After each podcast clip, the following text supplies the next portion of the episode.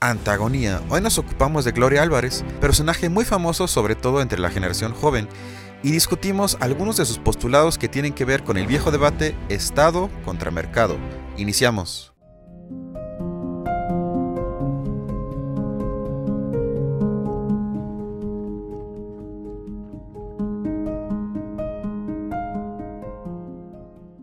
Bienvenidos y bienvenidas. Hoy tematizamos el debate histórico entre Gloria Álvarez y Antonio Atolini. Y para esto saludo como siempre a mi amigo y compañero Carlos. ¿Cómo estás?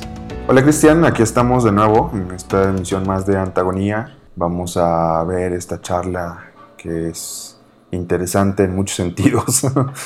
Exactamente, porque más allá de bromas, eh, tratan un tema serio, que es la supuesta dicotomía entre Estado contra el libre mercado. Eh, fue un debate que eh, escogimos porque los participantes son dos personajes que sobre todo en nuestra generación creo que tienen mucha fama, que es por un lado eh, Gloria Álvarez, y bueno, ¿quién es Gloria Álvarez? Es una mujer que yo le llamaría, ya se hizo fenómeno mundial eh, para lo que se conoce como nueva derecha, o quizás hasta incluso derecha libertaria, que están en contra del Estado y que siempre argumentan que cualquier tipo de injerencia o ley ya es opresión y que tiene dos libros que quizás algunos de ustedes ubican. Uno se llama El engaño populista y el otro se llama El libro negro de la izquierda.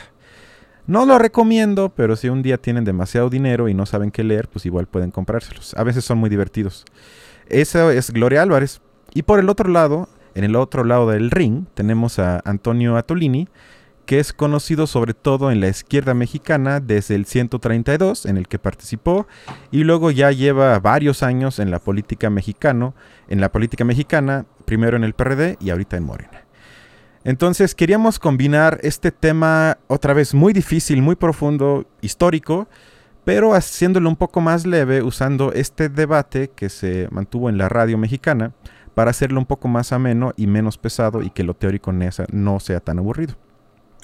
Y sí, em, bien, bien lo has dicho, creo que son dos representantes importantes eh, en el sentido mediático, ¿no? Más que otra cosa, pensaría yo, eh, también la elección y optar por este, por, por, este pseudo debate que se arma en un programa de radio también es importante ver por su capacidad masiva, es decir, eh, cuántas esta chica sube sus videos a YouTube y en cuestión de minutos tiene miles y miles de vistas y esto es importante porque podemos pensarlo pues como una, un, tipo de esparcimiento de algún tipo de ideología ahí específica, ¿no? Que, mm, bueno, hay que cuestionar hasta, hasta qué punto es permeable, hasta qué punto lo podemos aceptar como algo que tiene fundamentos, ¿no? Y que en ese sentido cogea bastante, cogea bastante, ¿no? Correcto, yo creo que se podría decir que ambos cumplen el papel de influencers culturales que juegan un papel ideológico importante cada quien por su lado. Y por eso nos pareció pertinente tomar este debate. Bueno, entonces entremos de lleno. Insisto, el tema principal de la mesa fue libre mercado contra Estado, que hoy en día muchas veces se nos presenta como la disyuntiva principal, que hay que escoger o más mercado o más Estado. Comenzamos entonces con el primer clip en el que Gloria nos explica qué es para ella el libre mercado. Escuchemos.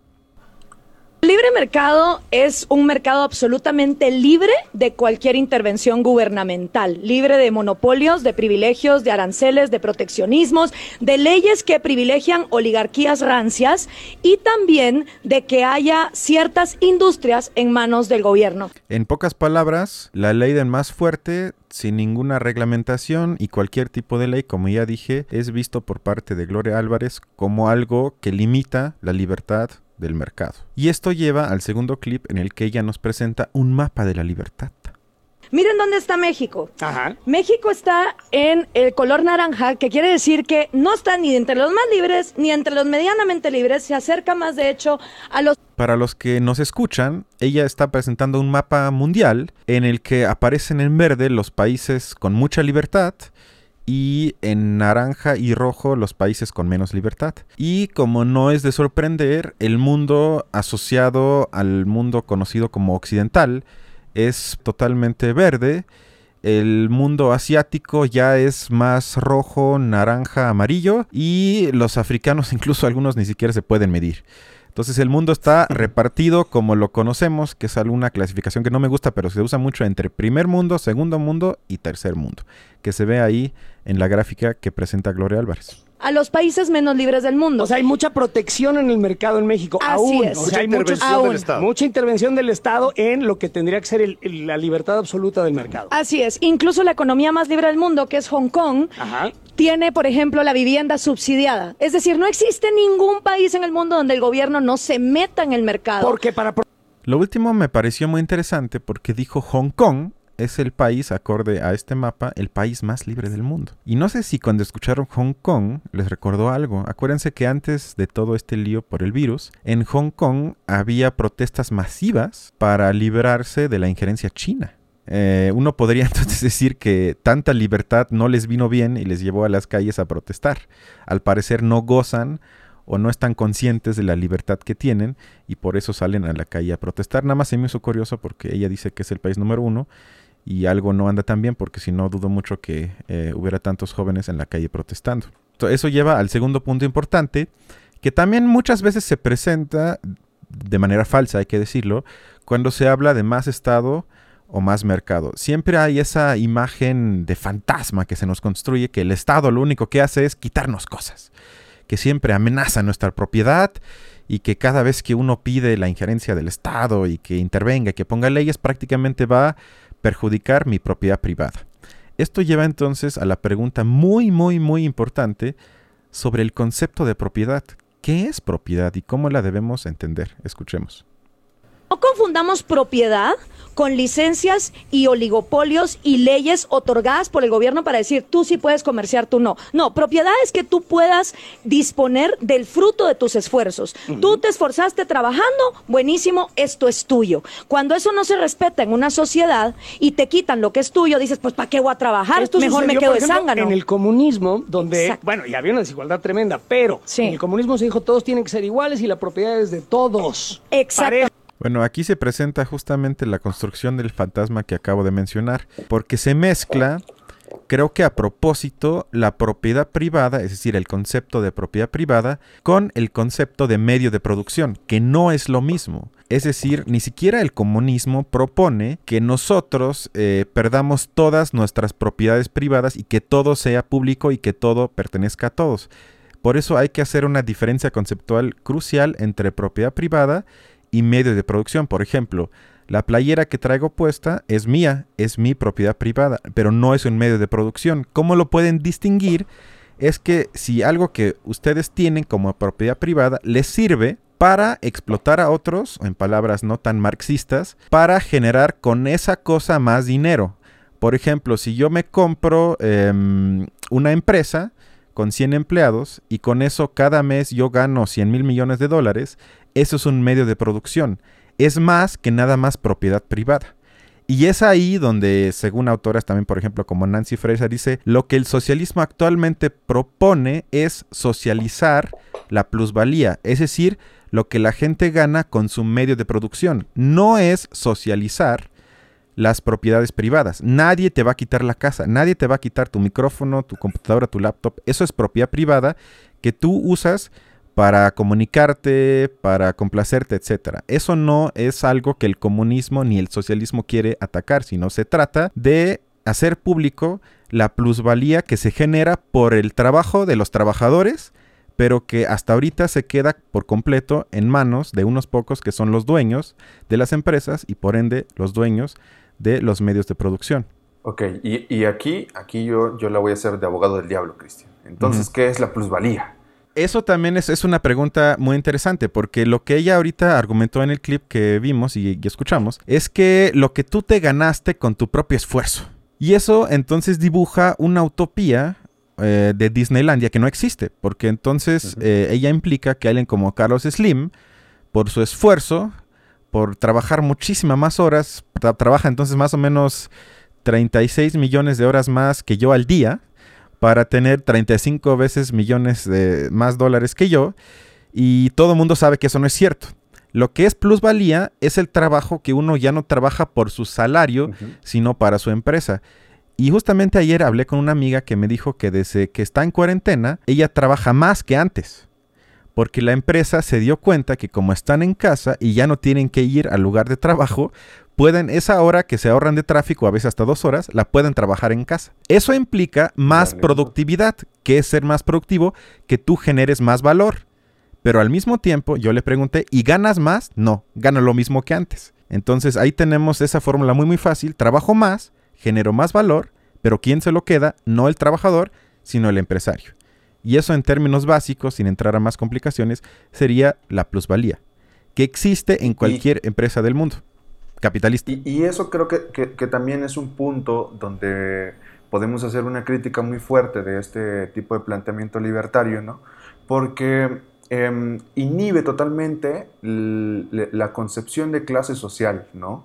Y pareciera que todos, todos empezaríamos a gozar de este derecho de propiedad y explotar nuestra propiedad para poder generar riquezas, eh, como que si estuviéramos posicionados a un mismo nivel.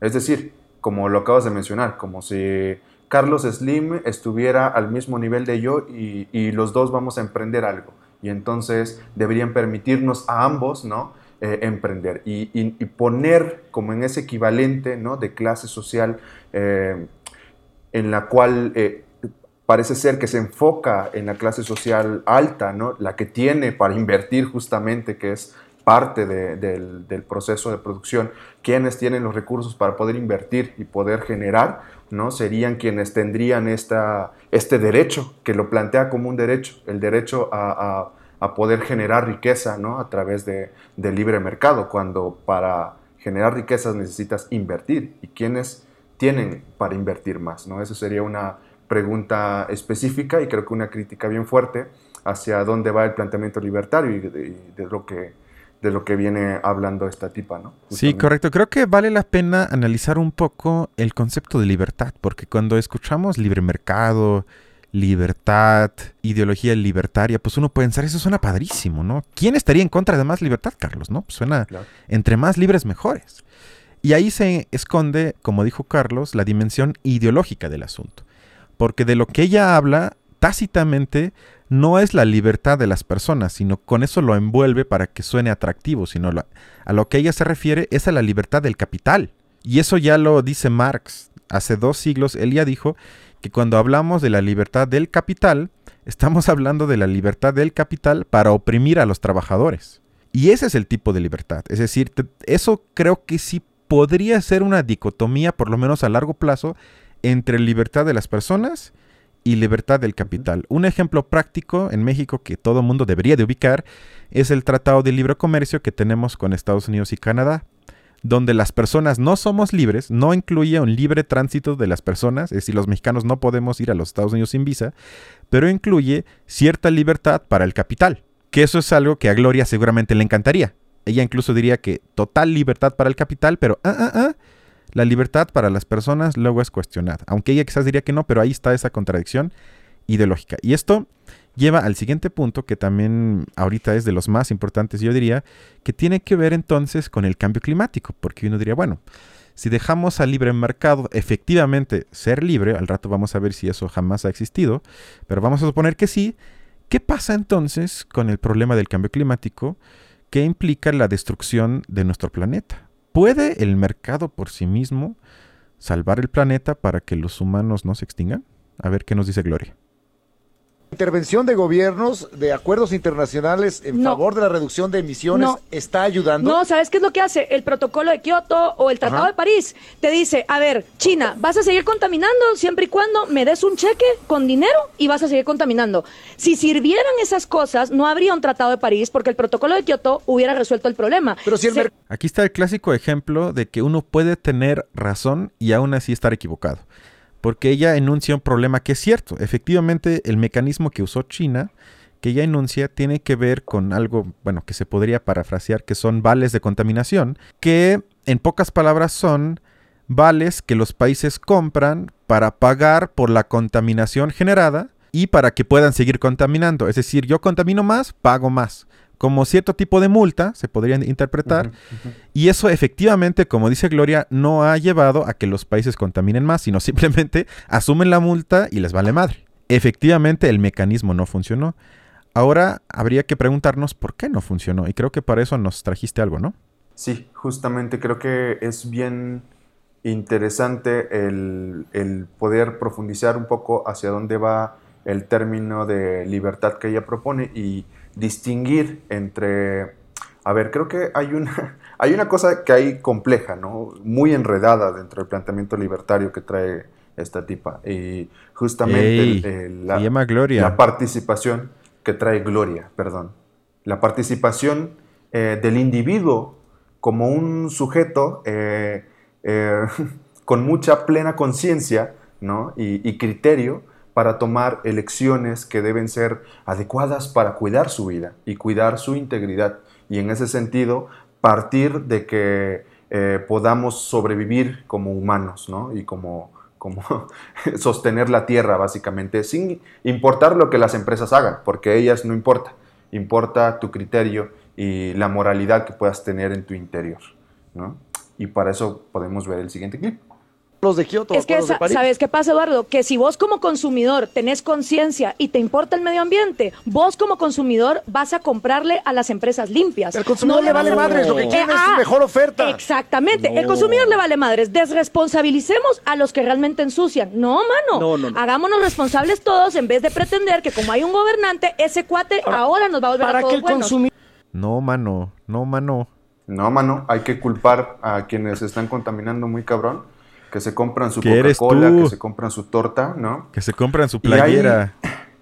Hay, hay, cuestionamientos bien fuertes en torno a la responsabilidad del individuo en todo esto, porque otra vez, a ver, desde la sociología podemos pensar un asunto de agencia y estructura, ¿no? Y cuáles son los límites en cuanto a la agencia, que es lo que me determina y se supone que son las decisiones que yo tomo en mi propia conciencia ¿no? y raciocinio, y aquello que está determinado por una estructura mayor, que podría ser un sistema social, que muchas veces no somos muy conscientes de eso y, actuamos de forma automática, ¿no? En ese sentido. La crítica eh, y lo complejo del discurso de, Gloria viene siendo que eh, le da mucha responsabilidad al individuo, pero aquí viene algo importante porque lo plantea como un individuo que va a tener las herramientas para, para poder tomar una libre elección informada, ¿no? racional, porque este individuo, en, el planteamiento que ella, que, ella viene manejando, ¿no? Eh, recibió una educación. Y en esta educación que recibió, ¿no? se, le, se, le, se le propinaron las herramientas para tomar buenas decisiones. Eso por un lado. Por otro lado, una crítica específica actualmente ¿cuánto te cuesta, no? Comprar productos orgánicos. O sea, con un ingreso básico en México, ¿no? Que es, que es como de 200 pesos al día. 102 al día. 102 al día.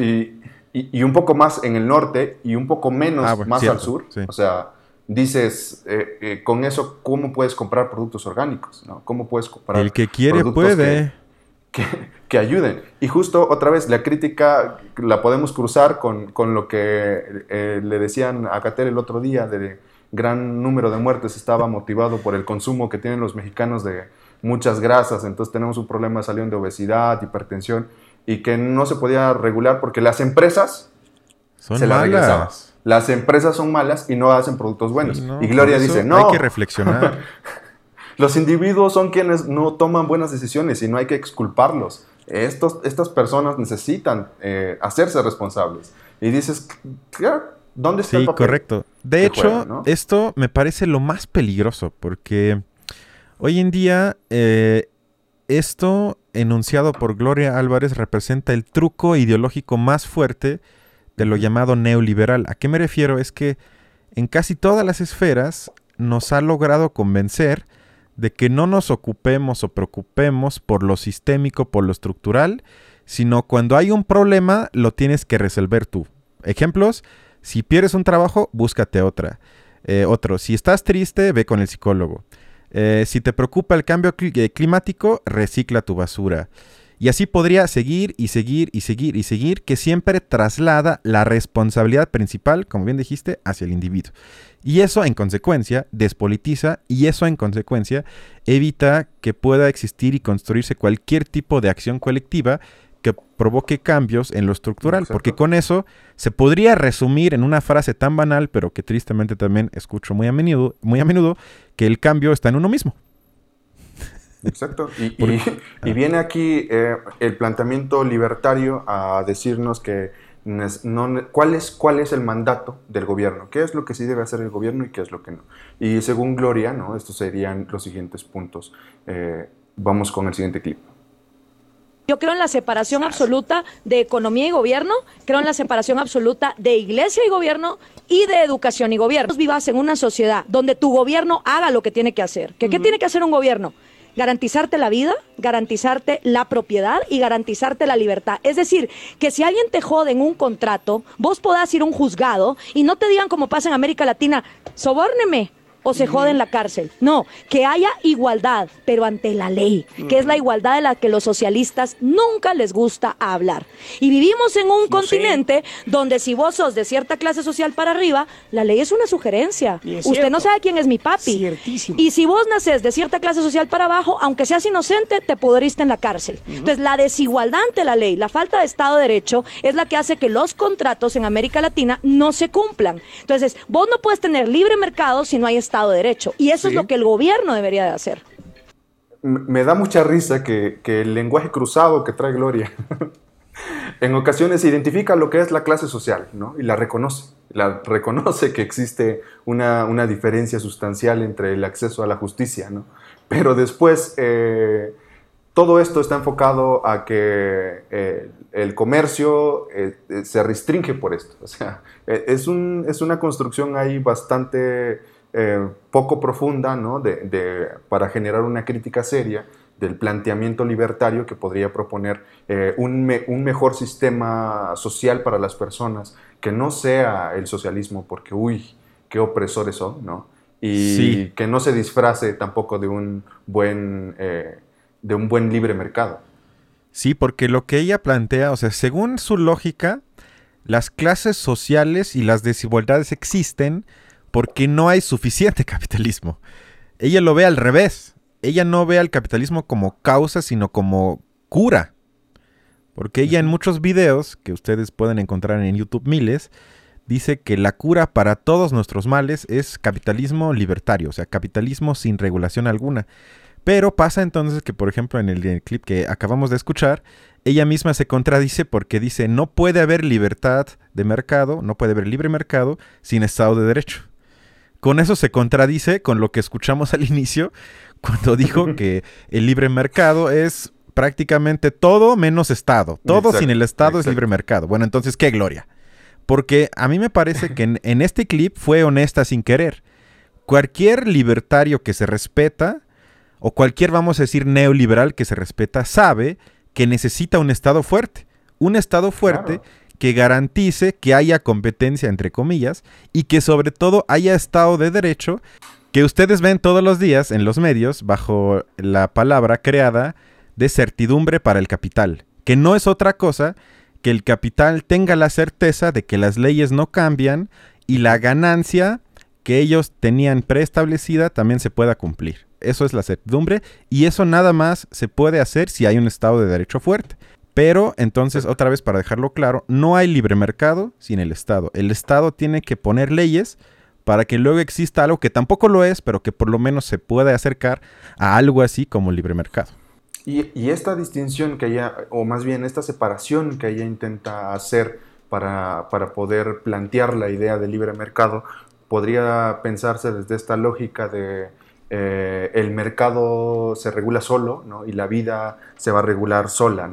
Y, en este sentido, la pandemia nos deja grandes enseñanzas, como, como han sido eh, las otras cuestiones eh, en otros momentos históricos, las crisis a las que nos hemos enfrentado. Recordemos, por ejemplo, México, 1994, eh, cuando se viene esta crisis, muchas empresas se ponen en riesgo, en peligro de desaparecer y piden al Estado que incentive. ¿no? Lo mismo que se pidió eh, hoy día con este asunto de que no querían que se les cobraran los impuestos, que se retrasaran, ¿no? que se les perdonara, que se les condonaran impuestos y que el gobierno no se dio efectivamente, ¿no? porque a final de cuenta, otra vez, en el 94 a quién les tocó eh, pagar los platos rotos, pues los mexicanos nos subieron el impuesto y a partir de ahí nosotros estábamos subsidiando a nuestros propios eh, opresores, por decirlo de cierta forma, ¿no? y en ese sentido... me gustaría traer a colación de manera muy específica este estudio que tiene Saskia Sassen, ¿no? cuando nos habla de la transformación eh, que ha tenido la relación del gobierno em, a, través de la época medieval y cómo se ha transformado, como en este asunto de la globalización, ¿no? Y no se puede distanciar el gobierno del mercado en este sentido. El libre mercado depende del gobierno y más bien lo que Saskia nos dice en distintos en distintas fases del, transcurso de la vida social, lo que sucede es que algunas van soltando más, ¿no? Es decir, puede que el gobierno suelte un poco más, ¿no? Eh, para que el libre mercado pueda surgir un poco más, pero nunca, nunca, nunca, nunca están separadas, ¿no? Y en ese sentido se me hace bien importante traer a colación el papel del gobierno como un agente importante, porque vamos a recordar ahorita, con este asunto de la globalidad y del libre mercado, teníamos muchas empresas ya que estaban eh, em, teniendo problemas eh, con la creación de los sindicatos. Por ejemplo, eh, Uber no tiene sindicato que pueda fincar derechos laborales para sus trabajos que sean reales, ¿no? Este, Airbnb, ¿qué, otra empresa hay que sea transnacional que, haga esto? O sea, la figura ¿no? Se, se descompone y justo lo que hay es más precarización, ¿no? Y justo los, el gobierno sirve para regular esto, dar derechos a las personas, dar derechos a sus ciudadanos y que esto se vuelva como una cuestión mucho más equitativa dentro de estos términos, ¿no? Nada más para contraponer esta idea. Y bueno, esto también nos plantea el siguiente problema, porque como ya se dieron cuenta, Gloria muchas veces habla de la responsabilidad a nivel del individuo. Y esto también implica para ella la ética. Escuchemos fin y al cabo, no podemos esperar que el mercado nos dé ética. La ética te la dan en tu casa. Y eso representa, primero, muy importante, un error teórico garrafal, porque ella confunde lo que es ética con moral. Porque ética, eh, el concepto viene del griego ethos, que quiere decir forma de vivir de los pueblos. No hay ética privada. La ética siempre es pública, siempre es colectiva y se construye por lo colectivo, no existe a nivel individual. Lo que existe a nivel individual es la moral. Por ende, también viceversa, no hay moral pública. Quien diga la moral pública también cae un, un error teórico. No existe tal cosa. Ella confunde ambas cosas, pero lo único que otra vez eh, quiere dejar claro con eso es que el gobierno debe estar excluido de la educación y si lo excluyes, lo único que queda que te brinde ciertas herramientas, lo que eh, entendemos como formación y educación, pues es tu familia. Si es que tienes familia, porque también esa es la otra. A mí me encantaría preguntarle qué pasa con la gente que se queda sin padres, quién los va a educar, porque según Gloria, el gobierno no debe de brindar escuelas públicas. ¿Quién quedaría entonces? Nada más Dios, pero es atea. No sé quién quedaría. Pero eso es una contradicción eh, muy profunda y además también deja claro tácitamente otra vez, sin querer queriendo, que ella acepta que el mercado no es justo. Porque ella dice, no le podemos pedir ética al mercado. Y en eso tiene toda la razón. El mercado no tiene ética, no tiene moral, simplemente funciona bajo su lógica. Si comenzamos, como Obrador a veces lo hace, que habla de empresarios con dimensión social, de mercado social y todo eso, son también falacias teóricas. Eso no existe. Eso es pedirle algo ética que no lo puede tener porque opera de cierta lógica inmanente como es el mercado capitalista. Entonces ahí otra vez tenemos una contradicción y una afirmación que otra vez revela que ella siempre piensa que todo depende nada más de uno mismo. Y esto lleva a lo que ella plantea como los derechos básicos. Escuchemos. Tres derechos básicos son derecho a tu vida, fácil, naces de tu mamá, estás vivo, que nadie te mate, derecho a tu vida. Derecho a tu propiedad privada, que tus primeras dos propiedades privadas son tu cuerpo y tu mente. Porque con tu cuerpo y con tu mente, poniéndolas en uso, siempre que haya libertad, vos podés entonces adquirir el resto de propiedades privadas, ¿no? Una oficina, una casa, producir, etcétera. Una educación. Una educación, etcétera. Y por último, la libertad, el derecho a ser libre para crear, innovar, pensar todo lo que hemos hablado. Ok, vida, libertad y propiedad. En eso creo que hasta podríamos estar de acuerdo. Ella no, ella no plantea ahí ninguna locura, sino simplemente esto es importante por lo siguiente. Porque algunos podrían hacer la pregunta, bueno, entonces Cristian y Carlos, ¿importa el lugar en donde tengo que nacer o me tocó nacer más bien? ¿O no importa? Porque bajo la lógica teórica de Gloria Álvarez, eso no importa. Da igual si naces en Iztapalapa o en Polanco, o en Alemania, en México, porque todo depende de uno mismo. Y ahí, y si se dieron cuenta, no hemos puesto clips de Atolini, simplemente porque no valían la pena. Y nosotros eh, nos tuvimos que encargar de contradecir con argumentos que valgan la pena a Gloria Álvarez, porque él prácticamente en toda la hora no lo hizo ni una vez. Pero ahorita vamos a ver el primer clip de él. Escuchemos con respecto a si existe tal cosa como igualdad de oportunidades para todos. Que sí importa el material de tu cuna Sí importa. No, no importa, Tolini, eso es materialismo. No, no, no, no, está Eso es decirle a la gente pobre que porque no tiene recursos no son libres. ¿Quién sos tú para decir eso? Gloria, es, pero si hace, diferencia, si hace una diferencia en la vida de la gente de dónde proviene. Explico esto, okay, termina el punto. Déjame explico esto. Es lo que en la literatura llaman movilidad social solo el 1.5 de las personas que nacen en el decil, es decir, el grupo ¿En México? en México, esto estudiado por el Centro Espinosa Se mueven en la sociedad. O sea, en, terminan siendo más ricos lo de lo que nacen. ¿Por qué? Porque claro que importa, esto es real, esto sí es algo que existe. El material de tu cuna, el código postal y el apellido que te cargas, consideraciones que tú no eliges, tú no, sab- tú no eres hijo de tu Y tristemente en México también el tono de tu piel. Además, Esto efectivamente es cierto y creo que México lo hablamos en el podcast en el que tematizamos el racismo, que somos un país emblemático donde, como dice Antonio, el 99% de la gente nace en una clase social y muere en la misma. Es decir, casi no existe algo así que se conoce como movilidad social, como lo dice él. Efectivamente es muy raro que alguien que nace pobre se haga rico y también viceversa, que es muy importante.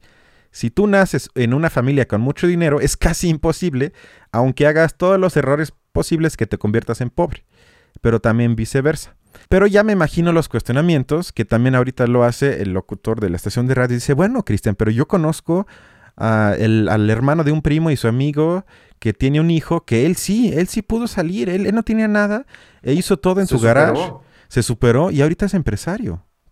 Como una persona que ha hecho todo lo posible por darle la madre a su carrera y a su vida, que soy yo, eh, sin embargo, me va bien, me va muy bien. Ahora, yo no tengo, nunca, jamás me ha recomendado nadie para un trabajo, nunca jamás me ha dado nadie nada, absolutamente, para que yo siga lo que me gusta hacer, que es estar aquí ladrando tarugadas en un micrófono o en la tele o eventualmente en una película. No es una regla, que si tú tienes un apellido y te ves, te llamas Atolini y eres alto y eres, te ves, eh, fuiste al ITAM, te va a ir muy bien. No es una regla. Yo también conozco mucha gente de muy buenas familias que están bien jodidos por pendejos. Sí, o sea, Y bueno, esto es un ejemplo emblemático de lo que Kant llamaba error cognitivo trascendental. ¿A qué se refiere con esto? A que tú confundas experiencias subjetivas con la totalidad. Un ejemplo práctico es como si yo ahorita voy al súper caminando y luego regreso y digo, uff, qué bueno, no me asaltaron. Y de eso deduzco que en la Ciudad de México no hay asaltos, porque a mí no me asaltaron. Todo el mundo diría, estás loco, aquí hay un montón de asaltos, ve los datos. Y lo mismo hizo ahorita este tipo cuando dijo, bueno, pero no es una regla, yo conozco, yo soy un ejemplo, yo conozco a cinco bueyes que sí salieron de la pobreza. Ahí cae en un error cognitivo trascendental porque los datos generales no muestran que sea una tendencia ni siquiera cercanamente general. Lo importante es que la gran mayoría de la gente que en este país y a nivel mundial nace pobre se queda en la pobreza.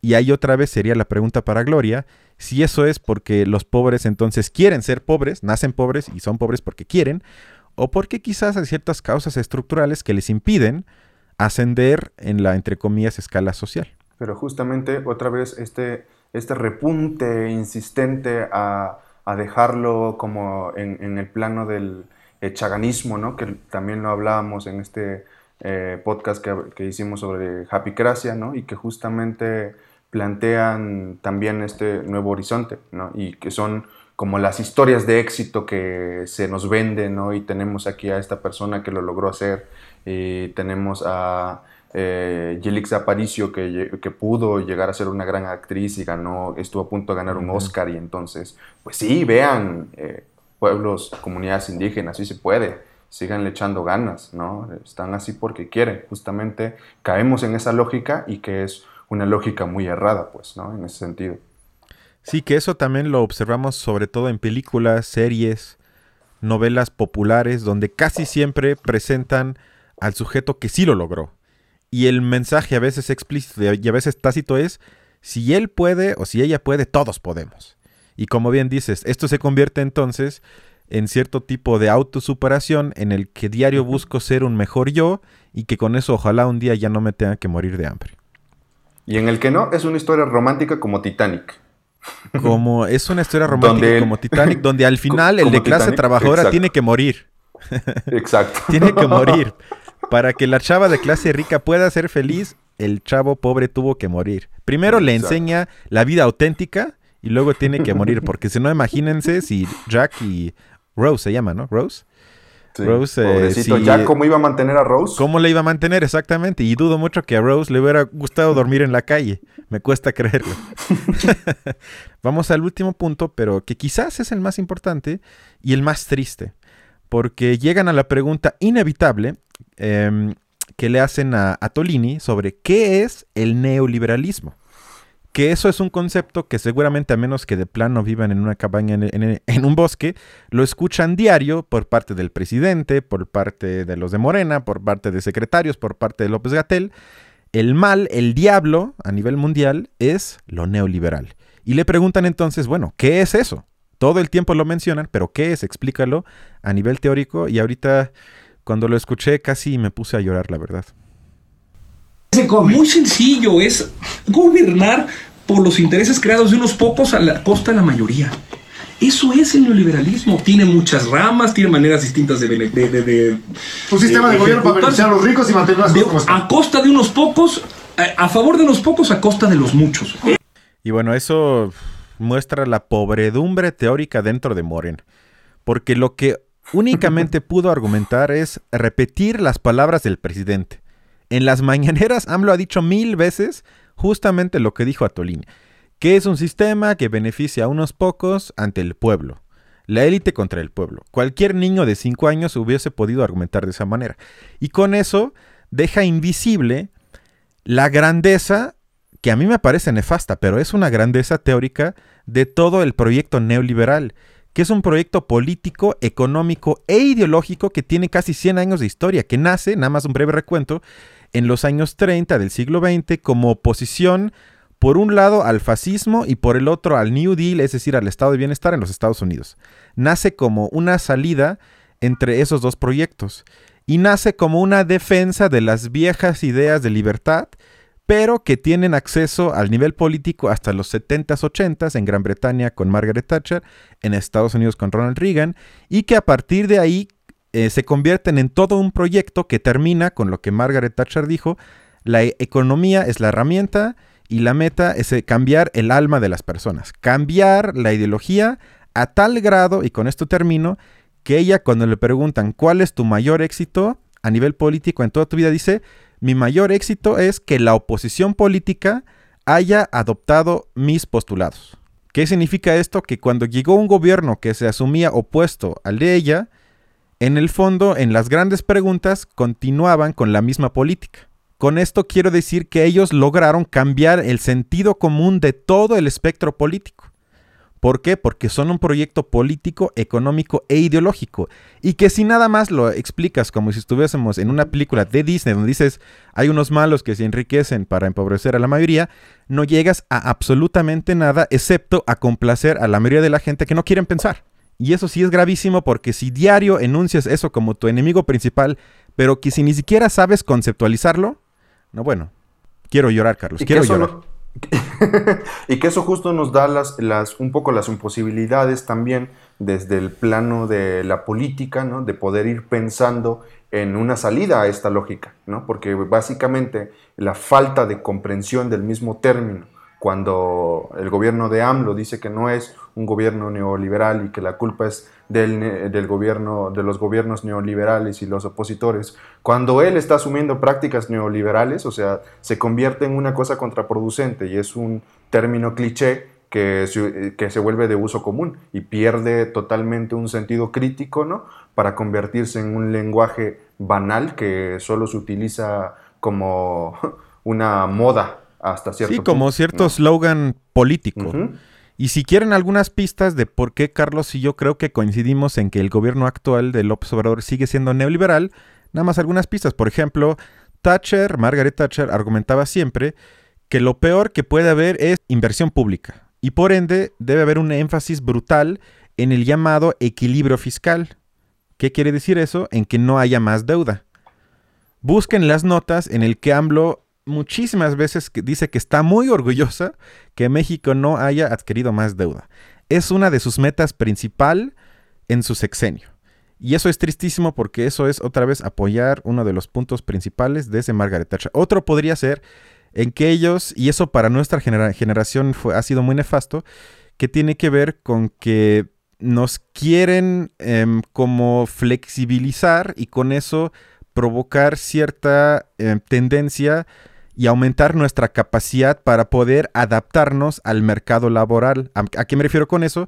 A que se hacen programas como por ejemplo el de AMLO, llamado Jóvenes Construyendo el Futuro, que no es otra cosa que meterte, que obligarte a trabajar por un salario de mierda, porque son 3.600 pesos al mes, tiempo completo, que son 150 dólares, que no es absolutamente nada, para que las empresas privadas, sin que ellos paguen un peso, te metan, te pongan a hacer un trabajo que nadie quiere hacer o que ni siquiera es trabajo, y con eso quizás entres luego a un trabajo formal o semiformal.